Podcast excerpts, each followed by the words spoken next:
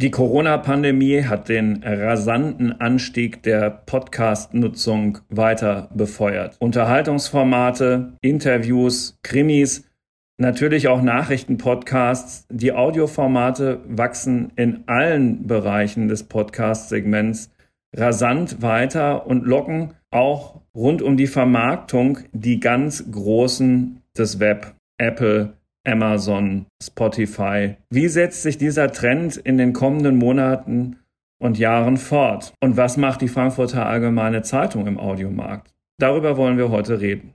Ja, herzlich willkommen, liebe Hörerinnen und Hörer, zu einer neuen Folge unseres FAZ Digitech Podcasts.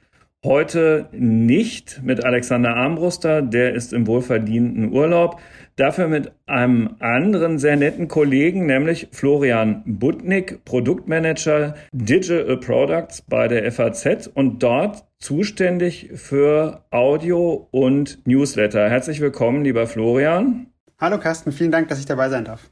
Toll, dass du dir die Zeit genommen hast. Und ja, mein Name ist Carsten Knob. Ich bin Herausgeber der Frankfurter Allgemeinen Zeitung und einer der Digitech Co-Hosts. Ähm, wir kennen uns. Genau, weil sie engagierte Podcast-Hörerinnen und Hörer sind und vielleicht schon viele Digitech Podcast Folgen gehört haben und damit sind sie voll im Trend, wenn man so sagen darf, weil dieser Podcast-Markt boomt in einer geradezu unglaublichen Art und Weise. Der Audio-Streaming-Anbieter Spotify, und vielleicht hören Sie ja Digitech gerade über Spotify, hat im vierten Quartal, also am Ende des vergangenen Jahres, schon mehr als 50.000 deutschsprachige Podcasts auf seiner Plattform gezählt. Und im Jahr 2018, und das ist fast unglaublich, waren es 2000.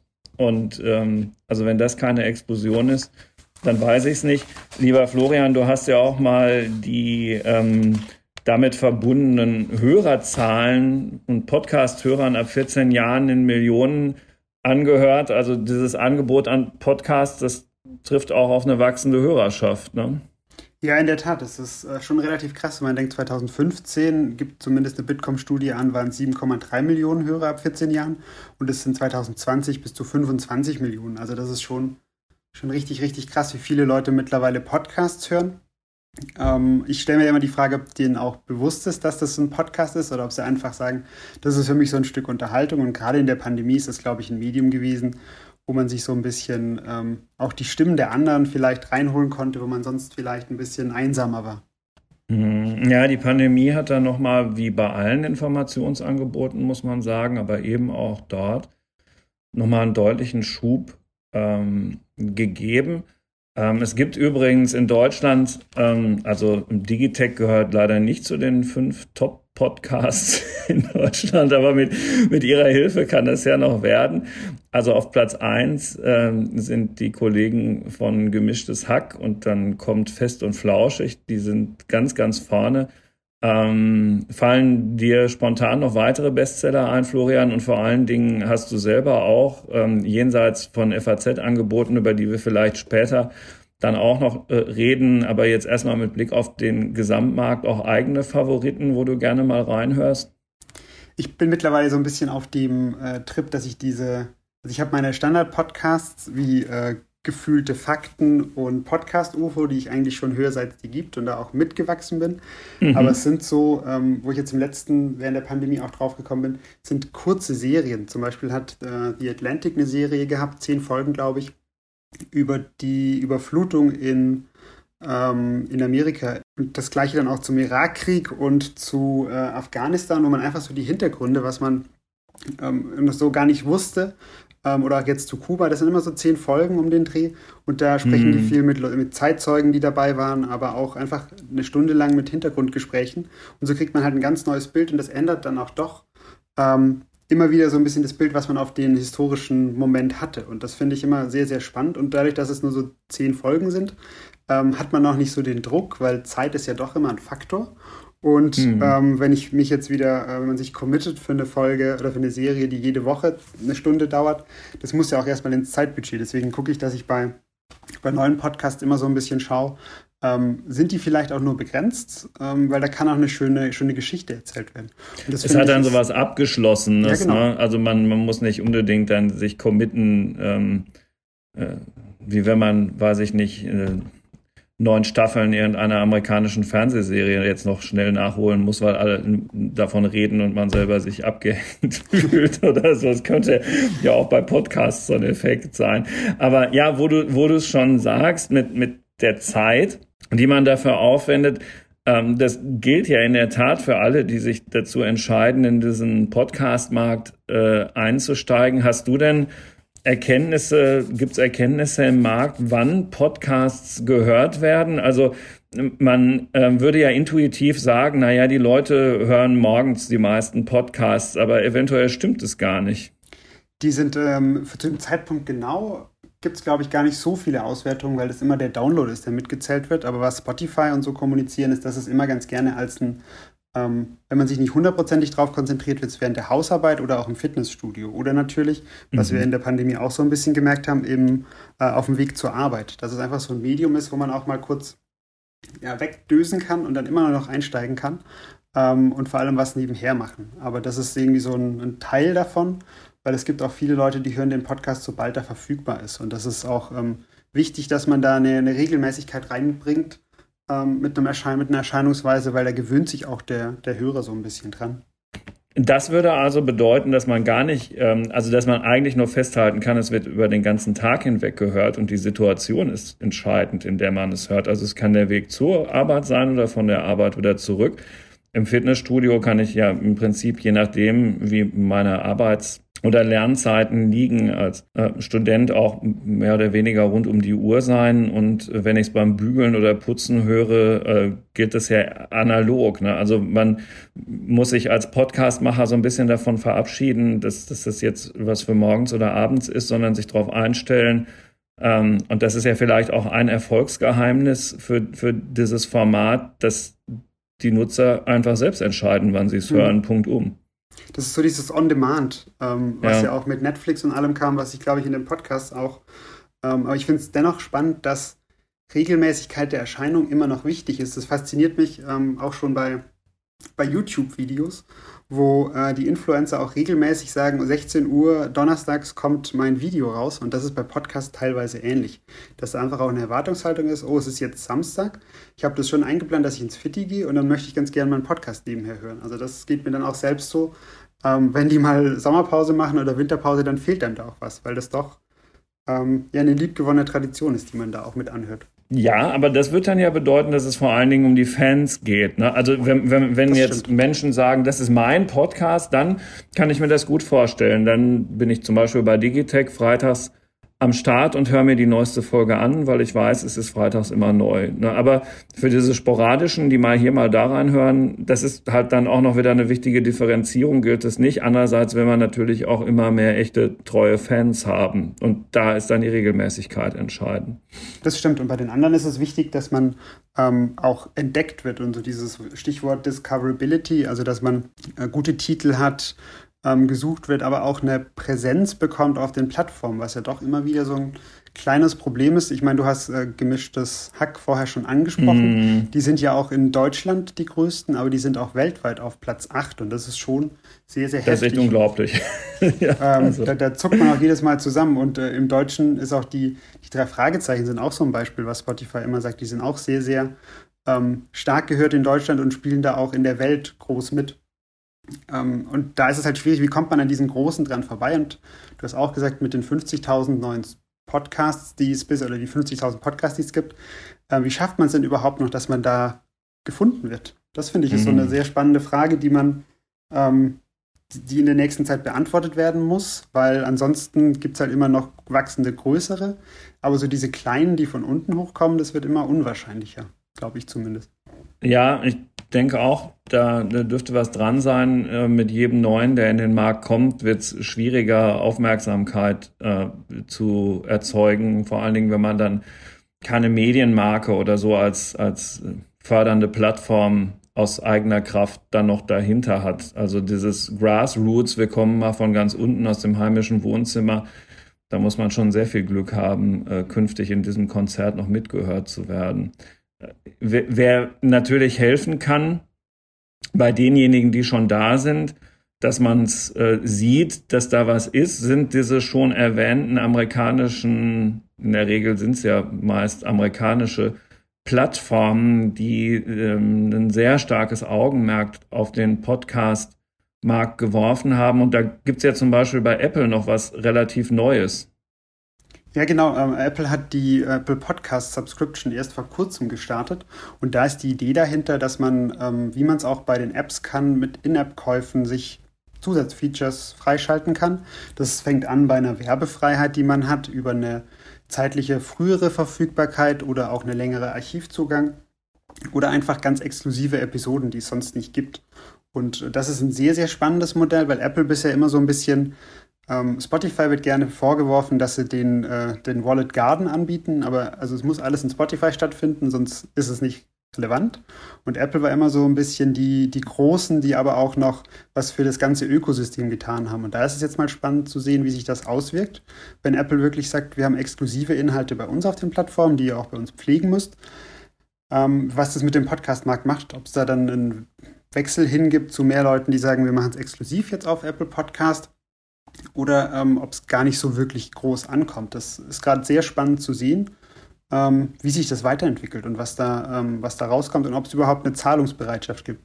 Das haben wir im Internet jetzt schon lange die Diskussion, ob man dafür bezahlen mit, mit Texten, na, ja, da genau. hat unsere Branche ja auch lange, jedenfalls in Deutschland, äh, davor zurückgeschreckt, Geld zu verlangen. Das hat sich ja, wenn ich das so aus der Position eines FAZ-Mitarbeiters sagen darf, zum Glück äh, in den vergangenen Jahren relativiert. Dieser Markt ist da ja deutlich reifer geworden, was dem Journalismus und der Qualität echt nicht schadet. Und genau, beim Podcast-Markt steht diese Erkenntnis noch aus. Ne? Sind Nutzer tatsächlich bereit, einen wie auch immer hohen Beitrag in die Hand zu nehmen und zu sagen, ja, dafür zahle ich gerne Geld. Also dafür ist auch das Apple-Angebot noch zu neu, oder? Um da irgendwelche Erkenntnisse schon rausgezogen haben zu können. Ja, das glaube ich auch. Was man bei Podcasts aber stark sieht und eigentlich schon immer sah, ist dieses, äh, ich spende was für meinen Lieblingspodcast, dass die besser ähm, produzieren können. Da ist Patreon, eine amerikanische Plattform, ganz großes, ähm, ganz großer Anfang gewesen, wo man sagen kann, ich mache jetzt, ähm, wenn ich 100 Leute habe, die mir jeweils 3 Euro geben, äh, im Monat, dann kriege ich meine 300 Euro im Monat und kann dann und biete eine extra Folge an für die. Wenn ich den nächsten Step erreiche mit irgendwie 600 Euro, dann gibt es zwei Folgen oder ich kaufe mir ein neues Mikrofon dafür. Und das ist sehr transparent ähm, mit dem Hörer ausgemacht worden vom Produzenten. Ähm, wenn ihr mich unterstützt, dann kriegt ihr das und das exklusiv. Aber es war immer so ein bisschen was, man hat was gespendet und man hat es nicht gekauft. Und den äh, Paradigmenwechsel finde ich ganz spannend bei Apple Podcast. Und da bin ich auch mal gespannt, was bei rauskommt, wie sich das entwickelt. Nur bei diesem Spendenmodell ist es ja so, dass, also ich stelle mir jetzt gerade vor, ich, ich wäre jemand, der wirklich davon abhängen würde, dass der Podcast läuft, ja, dann könnte ich aber mit den Spenden mein Leben nicht bestreiten. Vielleicht würden, würde mir meine Hörerschaft dann meine Technik sponsoren, aber leben könnte ich davon ja noch nicht. Insofern äh, so, so ein nachhaltiges Geschäftsmodell auf Spenden aufbauen ist ja dann doch eher schwierig. Insofern müsste man ja fast hoffen, dass diese Ansätze, das zu monetarisieren, erfolgreich sind. Noch mehr, wenn man an freiberufliche Podcastler denkt, jetzt als an äh, Mitarbeiter von, von Medienunternehmen. Das ist richtig. Ich finde da auch, ähm, ich glaube, da kommen da noch ganz andere Geschichten bei raus und eine ganz andere Detailtiefe, wenn man wirklich für den Inhalt bezahlt und nicht ähm, spendet. Das, mhm. äh, das, da bin ich mal gespannt, wie sich der Deutschland entwickelt und was für Geschichten da noch kommen werden. Weil das ja auch so ein, äh, da kann man ja auch dann mit einer sehr ja, kleineren Blase, aber einer regelmäßigen ähm, oder kleineren Zielgruppe dann doch noch gut was erreichen, wenn die halt einfach ähm, bereit sind, regelmäßig äh, die Inhalte zu kaufen und dann wirklich auch dafür zu bezahlen. Und es hat nicht so diesen Spendencharakter. Genau, man ist halt einfach nicht von, von der Zufälligkeit so sehr abhängig und natürlich wäre das der Qualität förderlich. Nun könnte man ja sagen, na ja, also mein Gott, was brauchen die noch Geld über solche Abo-Modelle, die verkaufen ja auch schon Werbung in ihren Podcasts. Ist das denn ein interessantes Geschäft? Wie sieht die, die Entwicklung auf dem Werbemarkt in Digital Audio eigentlich aus? Und wie sehen die Hörer das? Also man könnte ja auch sagen, die sind davon völlig abgeturnt. Vielleicht aber auch nicht, du weißt es besser. Ja, das ist äh, ganz spannend. Da wird äh, mit einer 70-prozentigen äh, 70 Prozent der Hörer sehen Werbung positiv im Podcast. Und ich glaube, das hängt viel damit zusammen, ähm, dass viel Werbung auch wirklich von den Podcastern selbst gesprochen wird und dass die Werbung doch meistens noch sehr, sehr nah dran ist am Produkt ähm, und noch nicht so in dieses, äh, ich sag's mal böse, Abverkauf rübergeflogen ist, wie es jetzt im Radio ist. Und da sind auch die Zahlen wieder. 2016 waren es um die 25 Millionen Digital Audio ähm, Werbeentwicklung und jetzt 2021 wird gerechnet mit 78 Millionen. Also da ist schon sehr, sehr viel passiert, obwohl man sagen muss, wir sind da Amerika noch sehr weit äh, hinten dran, weil wir dieses Sponsoring in Deutschland nicht so stark haben, ist, glaube ich, eine der Gründe. Also dieser Podcast wird präsentiert von, das gibt es hier nicht so sehr das, das gibt es schon, aber es ist dann immer noch so im, im Wachsen und es ist nicht, dass es, mhm. das Geld kommt meistens immer noch aus dem Vertrieb und nicht aus dem Marketing. Und ich glaube, in Amerika ist es so ein bisschen, ähm, aber auch einfach bekannter, ähm, was, was Audiowerbung da angeht, weil der Markt einfach nochmal deutlich größer ist und die haben, glaube ich, zu Radio auch nochmal so ein bisschen ein anderes Verhältnis über diese Satellite-Radios. Ähm, deswegen ist es spannend, wie sich das in Deutschland entwickelt. Ich sehe da ähm, gute Chancen jetzt mit den, es nennt sich Ad-Insertion, es ist im Prinzip nichts anderes, als dass in den Podcast ähm, Werbung nicht mehr von Hand festgeschnitten wird, sondern dynamischer eingepflegt werden kann. Und das macht es natürlich für den Werbekunden einfacher zu sagen, ich möchte gerne nur das und das Inventar haben. Aber es macht es auch für den, ähm, für den Podcast einfacher, sich zu vermarkten, weil bisher haben wir so ein bisschen das Problem, alte Episoden werden teilweise gar nicht mehr vermarktet und es würde mit so einem dynamischeren System natürlich deutlich besser funktionieren. Also da sind tatsächlich zwei spannende Welten. Ähm, auf der einen Seite ist es so ein Subscription-Modell, was wächst. Ähm, und auf der anderen Seite ist die Werbeentwicklung aber auch richtig gut. Das heißt, ähm, nur um das technisch zu verstehen, es wird so ein technischer Marker in der Audiospur von dem Podcast gesetzt und irgendein Ad-Server spielt dann die Werbung aus, ähm, die in einem Regal zur Verfügung steht, die zu diesem Podcast passt. Was ähnlich wäre zu dem, wie es in einer Webseite funktioniert. Ähm, der Markt würde da halt entsprechend reifer werden. Genau, das ist so eine, eine, eine, klassische Entwicklung, würde ich fast schon sagen, wo die Podcasts, die es ja mittlerweile auch schon ewig gibt, ähm, so langsam dahin kommen. Und das wird spannend zu sehen, wie sich das entwickelt.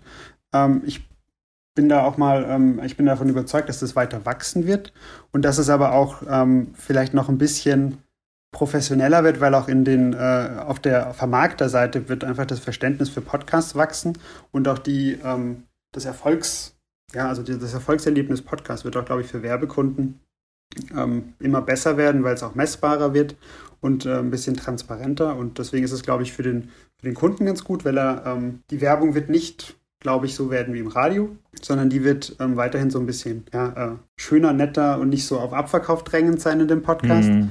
Ähm, und so ein bisschen mehr Personality haben, weil ich glaube, diese Abtrennung zum Radio, und das ist gar nicht böse gemeint, ähm, das wird da, glaube ich, schon noch vorherrschen. Jetzt haben wir relativ äh, global über diesen Markt gesprochen. Lass uns noch mal etwas näher reinzoomen und zwar in die Altersstruktur der Hörer. Ganz am Anfang hattest du gesagt, also Hörerzahl ab 14 steigt. Das heißt, wahrscheinlich vor 14 wird es gar nicht gemessen und so. Aber könnte man denn sagen, jetzt, wenn man in diese Kohorte von 14 bis, weiß ich nicht, 85 Jahren der Hörer rein ähm, blickt, sind diese Hörer tendenziell älter oder ist es eher ein jüngeres Podcast-Publikum? Wenn jünger, wie sehr dominieren die diesen Markt und sind die Älteren vollkommen außen vor? Fangen wir damit mal an und dann reden wir danach nochmal über das Bildungsniveau und über das, das Einkommen der Leute. Aber erstmal wirklich jetzt rein die Altersstruktur. Ist Podcast, um jetzt eine, eine Thesenfrage zu stellen, vor allem was für junge Leute? Nee, das ist tatsächlich, ähm, ich glaube, so zwischen den 30 und 49-Jährigen, ähm da ist es, das sind die meisten Podcast-Hörer. Und das ist auch was, wo Podcasts, glaube ich, mitgewachsen sind, weil man das doch so ein bisschen entdeckt hat. Und ähm, es schießen aber die Jungen sehr, sehr stark nach, während bei den Älteren, ähm, da hält sich dann doch, also nicht in Grenzen, aber da ist es doch so, dass der Markt, der wächst noch nicht so stark. Es ist mhm. aber ähm, auch wieder spannend zu sehen, was ist denn für, ähm, ist, ob sie, ob ältere Hörer teilweise ähm, Radio on Demand, was ja auch ein Podcast ist, das überhaupt als Podcast identifizieren. Also ich glaube, das ist ähm, in dieser radiosozialisierten Schicht laufen die Podcasts sehr, sehr gut. Und in der jüngeren Zielgruppe wird das über die, die das, was Spotify gerade macht und was auch Apple Podcast macht, wo einfach ähm, ja, Podcasts so ein bisschen das, das Medium der Stunde auch sind, ähm, dass darüber halt sehr viel Aufmerksamkeit drauf kommt und dann ähm, hört man sich das auch stärker an. Aber es ist, glaube ich, auch ähm, Woher viel kommt, ist eben aus dem Bereich YouTube, dass da sehr viele an, an als Beiwerk einen Podcast machen. Das ist sowieso die wichtigste Podcast-Plattform überhaupt, ja, ne? Das, die habe ich, glaube ich, noch gar nicht erwähnt. Aber ja, genau. YouTube werden die meisten Podcasts gehört. Das äh, finde ich auch immer wieder krass. Äh, mhm. Und das ist auch sowas, wo man, glaube ich, gar nicht dran denkt, wenn man es nicht selber so gelernt hat, darüber Podcasts zu hören. Und es ist auch mittlerweile so ein kleiner Raubkopierer-Markt, weil ähm, Spotify-Exclusive Podcasts findet man auch immer wieder ganz gern auf, auf YouTube und kann dann nachhören. Ähm, also da gibt es immer wieder so ein kleines, äh, ja, ein kleines Loophole, wo man sich die Podcasts noch anhören kann. Aber es ist schon ein, ein, ein junges Medium und ähm, aber auch ein sehr diverses Medium. Das ist so ähm, ja noch in einer, in einer, ganz positiven Entwicklung, wo man eigentlich alle Altersgruppen erreichen kann. Wobei man sagen muss, Spotify an sich ist schon sehr, sehr jung das sieht man auch ganz stark an der Altersunterteilung, die Spotify anbietet, wo es, glaube ich, bis 35 sind es immer so zwei bis drei Jahresschritte und ab 50 sind es dann äh, 10 bis 15 Jahresschritte, wo man sich die Grafiken mhm. rausgeben lassen kann. Und ich glaube, es ist dann auch 60 bis 150, was angegeben wird als eine Alterskohorte. Ähm, da sieht man halt ganz klar, wo der Markt oder wo Spotify den Fokus drauf setzt. Oh ja, 60 bis 150 ist natürlich auch schon ein guter Witz. Ja, genau, das, da, äh, das sieht man dann auch äh, sehr, sehr stark. Aber ich glaube, sowas wie eine ähm, wie, wie Mediatheken oder so, die auch von Radiosendern kommen, wo einfach äh, Radiosendungen on demand angeboten werden ohne Musik. Das wird auch in der älteren Zielgruppe genutzt, aber auch in der jüngeren Zielgruppe ganz, ganz stark. Ich habe hier gerade, äh, vielleicht hört man das so ein bisschen, mein Schreibtisch ist voller Zettel und ich raschel hier so ein bisschen rum. Ich habe gerade was äh, gefunden, ähm, äh, auch eine, eine Studie, wo die äh, Podcast-Nutzung auf die einzelnen Plattformen aufgeteilt ist. Es bestätigt sich, also Plattformen der Podcast-Nutzung in Deutschland in Prozent, 61 Prozent YouTube, 53 Prozent Spotify und weil du es gerade erwähntest, die ARD-Audiothek, also da, wo die äh, einzelnen Rundfunkanstalten ihre Sachen hinterlegen sind, äh, es ist auf Platz 3, 30 Prozent. Noch vor Audible mit 24 und Apple Podcast mit, mit 21. Also ähm, eine wirklich interessante Marktaufteilung. Ja, und äh, in der Tat, wie ja so häufig, würde ich auch bei der ARD-Audiothek dann eher etwas ältere Hörerinnen und Hörer vermuten. Ähm, das ist ja ähm, naheliegend. Und äh, zur Zusammensetzung von den, vom Audiomarkt kann man auch sagen, dass die sehr technikaffin, gebildet und loyal ist, was irgendwo alles Sinn macht zum Thema Podcast. Ähm, gebildet heißt auch gut verdient, überdurchschnittlich. Wahrscheinlich, ja, ne? Genau, das hm. ist schon, äh, kann man sich auf jeden Fall davon, davon ableiten. Ähm, ich habe allerdings auch noch keine Studie gesehen, wo drin steht, dass man nicht die gebildeten Leute hat, deswegen kann man das immer so ein bisschen. Ähm Stimmt, das richtet sich dann ja auch immer schon wieder an potenzielle Werbekunden, die damit eingefangen werden sollen. Genau, das muss man, glaube ich, ein bisschen mitdenken. Bias, ja.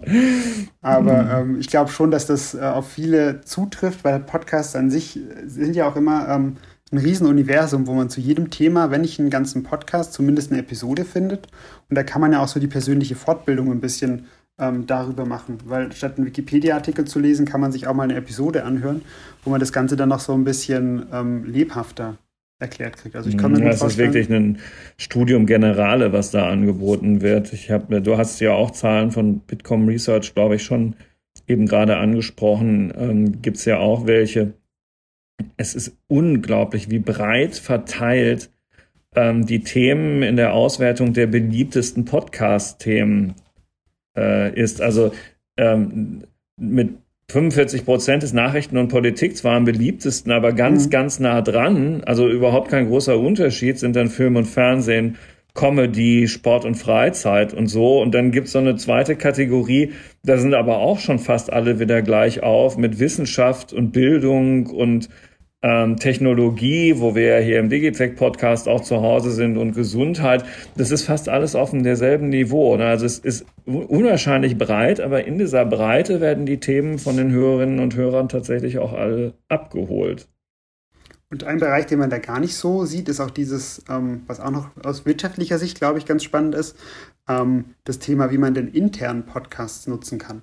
Das, also ähm, firmenintern zur genau, Mitarbeiterkommunikation. Hm. Genau, das hatten wir jetzt für, ähm, für die Ziele vom Quartal, wurden die ähm, in einem kleinen Podcast aufgenommen, den man sich dann jederzeit anhören kann.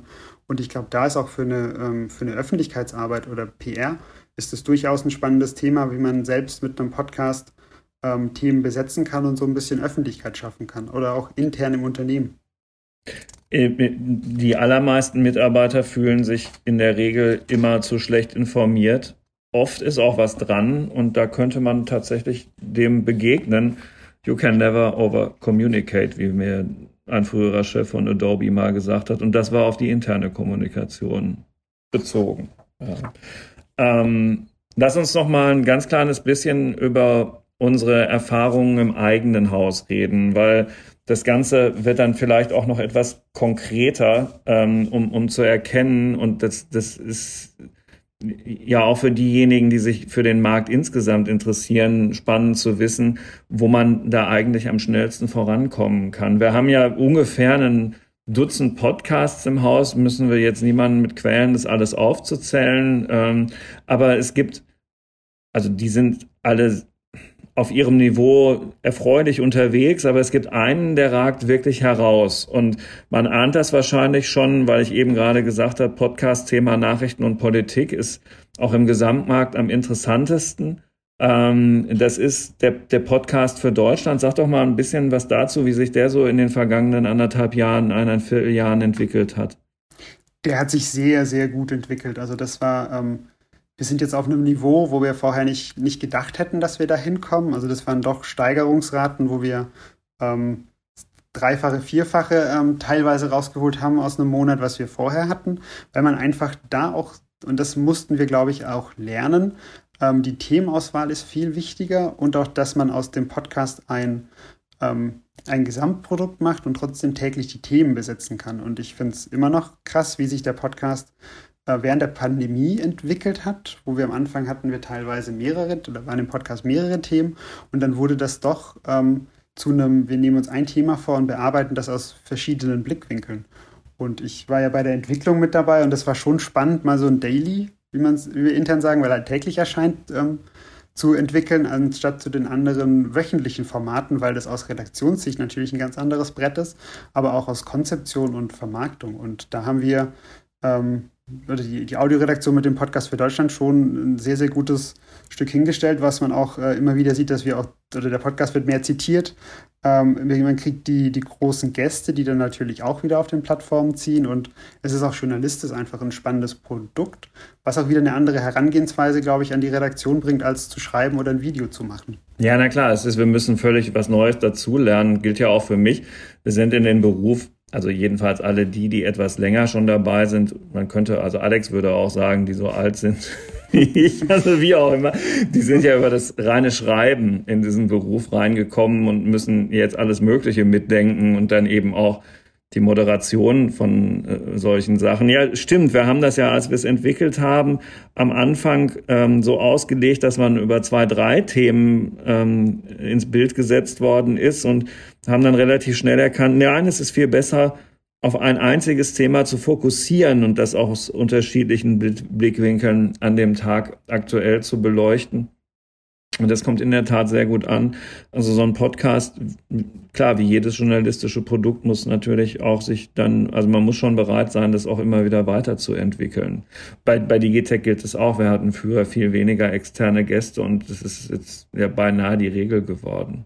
Und das finde ich auch schön bei Podcasts. Es ist natürlich aus redaktioneller Sicht sehr aufwendig, aber wenn man jetzt äh, sich überlegt, wir ändern was an unserer App oder wir ändern was an der Webseite, ist da viel mehr, was man noch an Bergwerk machen muss. Und da ist es dann in Anführungszeichen, ähm, man schneidet das anders zusammen und spricht es anders ein oder produziert es einfach anders. Also da hat die Redaktion, finde ich, immer noch den, den maximalen Einfluss drauf, ähm, was bei rauskommt. Während man bei der Webseite sind es dann doch mehrere Gewerke, die zusammenspielen, bis man mal ähm, was ändern kann, was jetzt nicht ein Textformat ist, sondern da ist das ganze Produkt sehr schnell angepasst und deswegen auch flexibel. Mhm. Ja, stimmt. Man, man kann von einem Tag auf den anderen, wenn man in der Lage ist, das umzusetzen, als Moderator oder so, das natürlich konzeptionell ändern. Das ist extrem reizvoll. Ähm, du hattest äh, in der vergangenen Woche, äh, apropos interne Mitarbeiterkommunikation, so eine Präsentation, wo du auch über unsere Audioaktivitäten gesprochen hast. Da hattest du eine Zahl an der Wand, verraten wir jetzt auch einfach mal extern.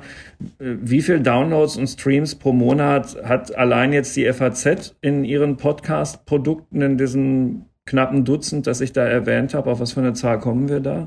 Da kommen wir jetzt seit äh, vier Monaten regelmäßig immer so auf über eine Million. Und das ist schon mhm. äh, richtig cool, weil das so ein, ein, Wert ist, wo man am Anfang dachte, bis wir da mal sind. Und dann ähm, ist es dann echt sehr, sehr erfreulich und schnell, oder nicht schnell gegangen, aber ähm, es ist eine schöne Entwicklung, die man da sieht und äh, immer doch noch so ein, so ein Wert, an dem man sich festhalten kann, wenn man die Million dann knackt. Also genau, schnell ist ja im digitalen Geschäft immer relativ, aber genau. wenn man weiß, dass da im Februar 18 und so lange ist es ja auch noch nicht her, im Prinzip eine Null stand, ja. dann ist es also von, von null auf über eine Million schon äh, wirklich ein sehr, sehr interessanter neuer Markt. So, Audio ist aber mehr als das, was wir hier jetzt im Moment machen und alle Podcaster dieser Welt in diesem Moment tun. Es gibt mit der Hilfe von immer besseren Algorithmen längst auch, und auch da ist längst das falsche Wort, weil so richtig gut funktioniert es erst seit kürzerer Zeit, auch die Möglichkeit, sich Texte vorlesen zu lassen, ohne dass ein Mensch damit befasst ist. Das nennt sich Text to Speech und führt dazu, dass man jedes journalistische Produkt, das bis jetzt nur verschriftlicht vorgelegen hat, plötzlich auch hören kann. Und auch das ist eine spannende Entwicklung.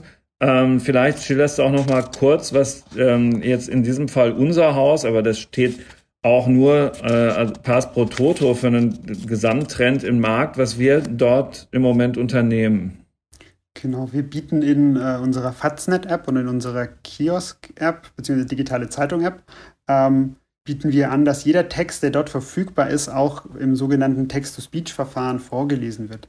Dazu schicken wir die Artikel zu einem, äh, in dem Fall ist es eine, eine, Sprachsynthese, also ein Sprachroboter von Google. Und dort werden die, äh, die Inhalte vertont. Und das funktioniert so ein bisschen so, dass man, äh, Google hat einen ganzen Haufen ähm, Audioformate und Audio, also Wörter, die vorgelesen sind. Und das wird dann wie so in, in einem ähm, ja, durchgegangen und geguckt, okay, passt dieser Satz gerade dahin und dann versucht die Maschine zu verstehen und ähm, auch mit Algorithmen und Machine Learning festzulegen, äh, wie der Satz denn klingen könnte. Und das ist für den Anfang sehr, sehr gut. Man merkt natürlich immer schnell, ähm, dass es eine Maschine ist. Das ist aber, finde ich, gar nicht so schlimm, weil das eigentlich Schöne ist, dass wir dadurch schaffen, wir haben jeden Artikel auch als Audio verfügbar. Und das schafft auch so eine ganz andere Art der Nutzung, weil das ist jetzt möglich, ähm, sich die FAZ im Auto vorlesen zu lassen oder auf dem Weg zur Arbeit. Ähm, und wenn man ein bisschen, äh, natürlich ist es jetzt nie so gut sein wie eine, wie eine menschliche Stimme, aber es ist schon sehr, sehr nah und ähm, man kommt da, glaube ich, ganz, ganz gut mit weg. Und wir haben das eben in der Faznet-App und in der Kiosk-App eingebunden, wo man sich eine Ausgabe vorlesen lassen kann oder einfach die aktuellsten Nachrichten aus jedem Ressort. Und das äh, ist ein sehr, sehr spannendes Projekt, wo wir auch immer noch weiter forschen und entwickeln, weil man immer wieder merkt, gerade mit neuen Politikern hat es dann doch manchmal die Sprachstimme noch ein Problem. Was die Namen betrifft, ne, genau, muss man erstmal dann. Hm, hm. Da muss man auch ein bisschen experimentierfreudig sein und probieren. Und ähm, ich habe zuletzt einen, einen, Test gesehen, wo ich schon dachte, daran hätte man auch denken können. Ähm, künstliches Atmen.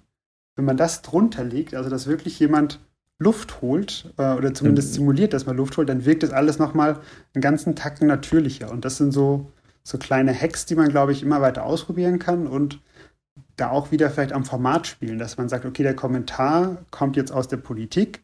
Das heißt, die Stimme sollte eher ähm, ernsthaft sein, die das vorliest. Oder der Kommentar kommt ähm, aus einem anderen Ressort und ist eher vielleicht auch eine Kolumne oder eine Glosse. Dann kann der auch vielleicht ein bisschen lockerer vorgetragen werden solche Sachen sind, glaube ich, ganz spannend, um da einfach einen, ja, neue Formate zu schaffen. Ist das ein klassischer Anwendungsfall von der künstlichen Intelligenz, was wir ja hier im Podcast auch häufiger besprechen, die dann immer weiter lernt, je mehr Daten da vorgelesen worden sind, umso schlauer wird das Ding ähm, in, in so einem sich stetig verbessernden Prozess. Ja, ne? Also Ganz schon, genau. Es ist KI, die dahinter steckt. Genau, und manchmal macht es auch einen Sprung zurück. Das merkt man dann auch, wenn irgendwas, was funktioniert hat, nicht funktioniert. Da ist es dann, äh, aber das sind auch Kleinigkeiten. Und ansonsten ähm, sieht man da immer wieder große Sprünge. Und ich glaube, da ist auch die, ähm, Microsoft bietet es an, Google bietet es an und natürlich auch Amazon und die befruchten sich da, glaube ich, ganz gut. Es kommen aber auch immer wieder kleine ähm, Plattformen dazu, die auch wieder ähm, neues, neue Ideen reinbringen, wie das mit dem Atmen kommt, zum Beispiel aus einer kleineren Firma. Und das finde ich dann immer ganz spannend, wie man da die Entwicklung sieht und wie es dann doch wieder so, so einen Sprung macht manchmal in der Entwicklung. Ja, das Lustige, das Naheliegende kommt dann doch oft erst in den kleineren Teams wieder dem, dem Atmen. Das ist in der Tat eine pfiffige Idee. Ja. Ähm, äh, also zwei Aspekte noch, ähm, dass, dass man so eine Zeitung, also ganz klassisch, so eine E-Paper-Ausgabe sicher auch vorlesen lassen kann, ist natürlich auch für ältere Leute, die möglicherweise Schwierigkeiten haben, das alles noch zu lesen, also durch das Augenlicht. Ja, ein, ein, ein großer Fortschritt Richtung Barrierefreiheit darf man jetzt auch nicht vergessen. Das, das freut mich gerade für, für die Gruppe ähm, unserer Leserinnen und Leser total. Und dann auf der anderen Seite ähm, jüngere Menschen, die jetzt mit einem Wort wie Apple CarPlay noch was anfangen können. Ähm, auch für die ist es halt interessant, ähm, auch ganz neu, ne, diese, über diese FAZ-App, ähm, FAZNet-App, äh, kann man jetzt auch einfach auch, ähm, also die erscheint jetzt nativ auch im, im Apple CarPlay ähm, und man, man kann sich eben über CarPlay und diese App all das, was du gesagt hast, auch vorspielen lassen mit, mit Leseempfehlungen und allem Pipapo, wo dann halt eine ganz persönliche Playlist wiederum auf Basis künstlicher Intelligenz meines Lese- und Hörverhaltens entsteht und sich, wenn man so will, jeder seinen eigenen Nachrichtenpodcast zusammenstellt, eben auf der Basis seiner eigenen Interessen und das ist spannend. Das ist super und ich finde auch, ähm, als, als Android-Mensch. Wir haben es natürlich auch für Android Auto. Das ist natürlich auch, ich glaube, von der Plattform okay, her nicht ganz so groß. äh, da muss ich immer nur drauf bestehen. Nee, äh, Spaß. Ähm, ich finde das auch eine ganz, äh, ganz spannende Sache, dieses äh, auf ein fremdes Display dann einfach ähm, die Faznet-App mal in einer ganz anderen Art laufen zu lassen, wo man wirklich nur sich Audio hören kann. Und das bringt uns auch vor ähm, viele neue Möglichkeiten, weil man könnte jetzt ja auch mal überlegen, ähm, aktuell haben wir noch Playlisten, also Text-to-Speech und Podcast sind so ein bisschen getrennt, aber das zu kombinieren, dass man dann so eine, ähm, eine Radioshow hat, in Anführungszeichen, wo man ähm, mit dem Podcast für Deutschland anfängt und dann die Themen kriegt, die behandelt werden, aber aus einer Maschine vorgelesen und ähm, oder auch aus den persönlichen, aus den persönlichen Vorschlägen zusammengebaut. Das sind alles so, äh, so Projekte und Konzepte, wo wir da auch weiterhin dran denken und dran arbeiten. Ja, das ist, ähm, ähm, wie soll ich sagen, also dieser Podcast-Markt hat, hat auch ewig in Kinderschuhen gesteckt und dann plötzlich abgehoben. Bei diesem äh, Text-to-Speech ist es, glaube ich, auch ein wenig so, wir, wir müssen den Hörern jetzt auch nichts vormachen. Wir reden da jetzt noch nicht über einen Massenmarkt an, an Zuspruch. Das geht gerade erst so richtig los und trotzdem hat man so eine Ahnung, was an Möglichkeiten da vor einem liegt und man hat die Chance, dabei zu sein, wenn was Neues entsteht. Und das gilt für TTS und, und diese Verbindung von künstlicher Intelligenz beim Vorlesen mit der ähm, Beobachtung des eigenen Lese- und Hörverhaltens und den Schlüssen, die daraus dann wieder gezogen werden, halt eben gerade erst. Und ähm, ja, also ganz spannende neue Möglichkeiten. Wirklich interessant. Also wer es einfach mal ausprobieren möchte, ob es jetzt bei Android ist, ob es bei uns ist und oder auch mit einem Wettbewerbsprodukt, falls es das gibt, äh, ähm, völlig egal, einfach damit mal rumzuspielen, ist schon spannend. Und ja, du, du bist mit dem, äh, was du bei uns machst, äh, da mittendrin. Und ähm, ja, es gibt äh, wahrscheinlich uninteressantere Jobs, lieber Florian, als das, was du hier so in den vergangenen Jahren gemacht hast. Also das ist schon, schon stark. Auch, auch da gilt ja, dass äh, das, das, ein Großteil dieser Arbeit hätte es ja vor zwei, drei Jahren noch gar nicht gegeben. Und jetzt sieht man halt den Zuspruch, es kommen da die Werbeeinnahmen rein, es sind die Hörerzahlen da, das ist schon, schon toll. Ja, das ist, ich glaube, den ersten Podcast hatten wir als ähm, mit Einspruch als Beiboot für ein anderes Produkt. Und ähm, das war schon schön, das so zu entwickeln in aller ähm, äh, ein bisschen Ruhe. Und dann war auch wieder schön den Podcast für Deutschland, der einfach so als Flaggschiff geplant war ähm, aufzusetzen, wo man dann auch ähm, ganz anders arbeiten konnte, noch viel direkter mit, mit euch, mit der Redaktion, was wirklich ein schönes Projekt war und auch ein erfolgreiches Projekt ist. Deswegen äh, mit Audio ist echt viel passiert in den letzten Jahren. Das ist schon, wenn man so drüber spricht, wird einem das auch erstmal richtig bewusst. Das ist Musik drin. Haha, diesen Karlauer kannte ich mir jetzt zum Ende nicht verkneifen. Ähm, liebe Hörerinnen und Hörer, vielen Dank fürs Zuhören, für ähm, Ihre Zeit, für den Digitech Podcast, äh, seitdem es den Digitech Podcast gibt oder auch am heutigen Tag, an dem Sie uns zugehört haben. Wenn Sie laufend informiert werden möchten über alles, was in der Welt der Technik und der Mobilität so spannendes Neues am Start ist, empfehle ich Ihnen die FAZ Digitech App, die ist, und diesmal sage ich es mit Blick auf unseren Gast in der Reihenfolge, für Android-Geräte und für iOS-Geräte in den entsprechenden Stores zum Download gibt. Ähm, der Podcast ist ein fester Bestandteil davon, also schauen Sie gerne mal in diese App rein. Äh, Podcast, wie gesagt, ist da auch fest eingebunden natürlich. Ähm, Themen halten wir Sie da rund um die Uhr auf dem Laufenden. Ja, nächste Woche der Digitech Podcast wieder dann ähm, mit, mit mir als Moderator. Alex ist weiter im Urlaub. Danach machen wir einen kleinen Wechsel. Dann macht er das zwei Wochen und dann sind irgendwann die Sommerferien auch schon wieder zu Ende, falls sie in denselben sind. Schöne solche und bis ganz bald. Tschüss. Danke, Florian. Gerne. Tschüss.